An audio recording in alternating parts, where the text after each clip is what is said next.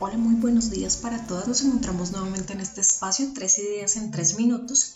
Y hoy es un día particularmente especial para mí porque es el 8 de marzo de 2021 y es la conmemoración por los derechos de las mujeres y el movimiento social denominado feminismo, los feminismos. Quiero hoy hacer rápidamente una secuencia histórica de eh, palabras claves o elementos claves dentro de las cuatro olas del feminismo. Estamos actualmente en esta última, la cuarta ola, y el cómo esto nos ha eh, otorgado unas visiones del el movimiento más allá de eh, la estructura machista y heteropatriarcal que siempre quiere contar la historia.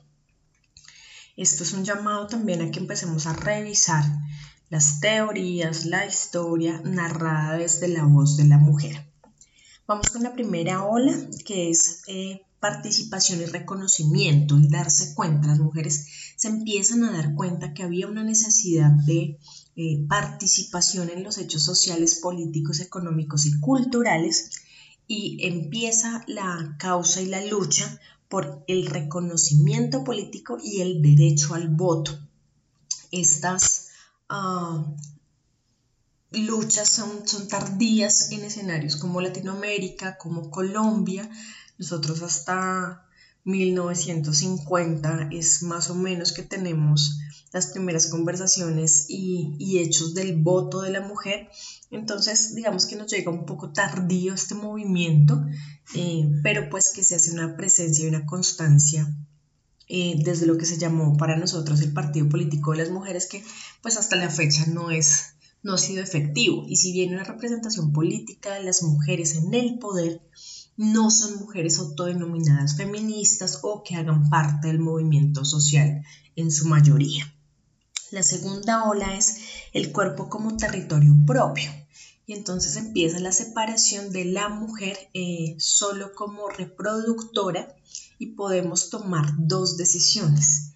Eh, casarnos o no casarnos, empezar a abrir eh, estudios, reconocimiento y conocimiento y acceso a otras carreras o profesiones estigmatizadas o asignadas al rol masculino y la decisión importante de tener o no hijos y la posibilidad de controlar nuestra reproducción. A partir de allí empieza la el tránsito por el cuerpo como territorio propio. Sin embargo, hoy tenemos una discusión eh, donde manifestamos que lo personal es político y es qué pasa con el aborto. Nosotros tenemos algunas causales que nos dicen nos dan el derecho al aborto, pero aún siguen siendo mujeres víctimas de esa violencia obstétrica, médica, eh, para practicarse un aborto y sigue sucediendo en la clandestinidad esto ocasiona que más mujeres mueran en esta práctica. Tenemos la tercera ola, que es la intersección, y es darnos cuenta nuevamente que no todas las mujeres tenemos las mismas vulneraciones o los mismos privilegios. No es lo mismo ser una mujer blanca eh, de Europa a ser una mujer afrodescendiente del Choco.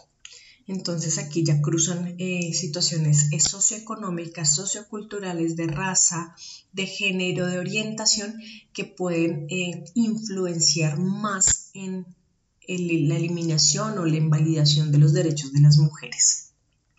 Y finalmente estamos en la cuarta ola, este tránsito, que ha sido muy, muy fuerte la virtualidad. Nace, digamos que el movimiento del Me Too, yo también empezamos a denunciar muchas mujeres cómo hemos sido acosadas sistemáticamente y cómo esto se ha venido normalizando al punto que hoy se denomina micromachismos. Sin embargo, estas conversaciones y estas eh, anteposiciones eh, lo que hacen es disminuir el efecto traumático que puede tener un hecho violento, eh, bien sea psicológico, físico, emocional, de una mujer. La invitación finalmente es para que nos repensemos las formas de educación, las formas de conversación desde las infancias para eh, eliminar esa reproducción de la cultura machista que tanto daño nos ha hecho, que la historia deba ser contada también desde la voz de las mujeres podamos empezar a transitar en caminos seguros que nos permitan estar vivas. A todas las mujeres que han transitado conmigo en este camino del feminismo, gracias a todas las que empiezan a conocerlo eh, el movimiento social tiene una gran bondad y es que nos permite eh, alzar la voz, levantar la voz y ser luz para las otras compañeras. Que tengan un feliz día, como siempre les mando un abrazo lleno de azul clarito para respirar. Recuerden que les habló Natalia Ospino, Asesorías para el Bienestar.